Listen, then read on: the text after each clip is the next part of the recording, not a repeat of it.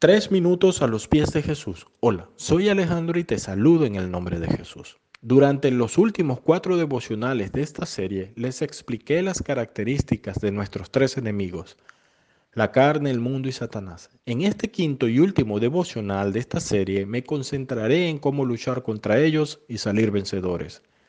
La carne definitivamente es nuestro enemigo más difícil, ya que nos acompaña a todas partes, aún duerme y despierta con nosotros.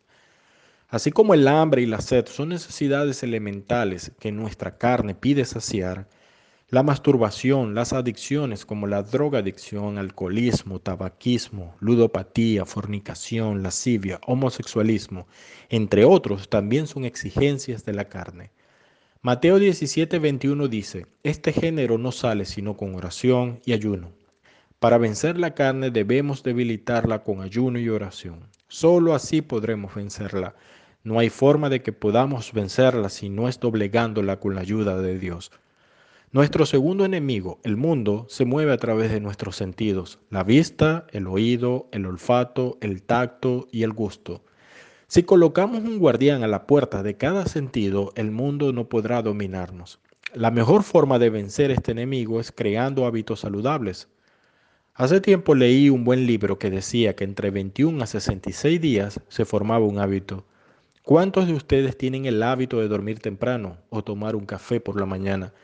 Asimismo, se pueden crear hábitos para controlar lo que vemos, lo que escuchamos y lo que hablamos. Les recomiendo leer literaturas cristianas que ofrecen técnicas saludables para lograrlo. Por último, nuestro enemigo Satanás.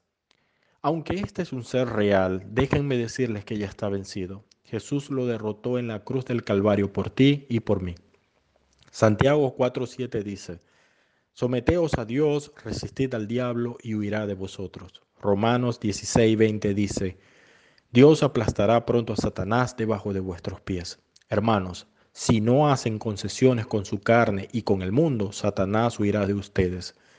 Por último, pongámonos la armadura para la batalla. Efesios 6, del 10 al 18 dice, Manténgase ceñidos con el cinturón de la verdad protegidos con la coraza de la justicia y calzados con la disposición de proclamar el Evangelio.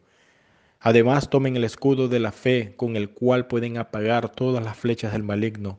Tomen el casco de la salvación y la espada del Espíritu, que es la palabra de Dios.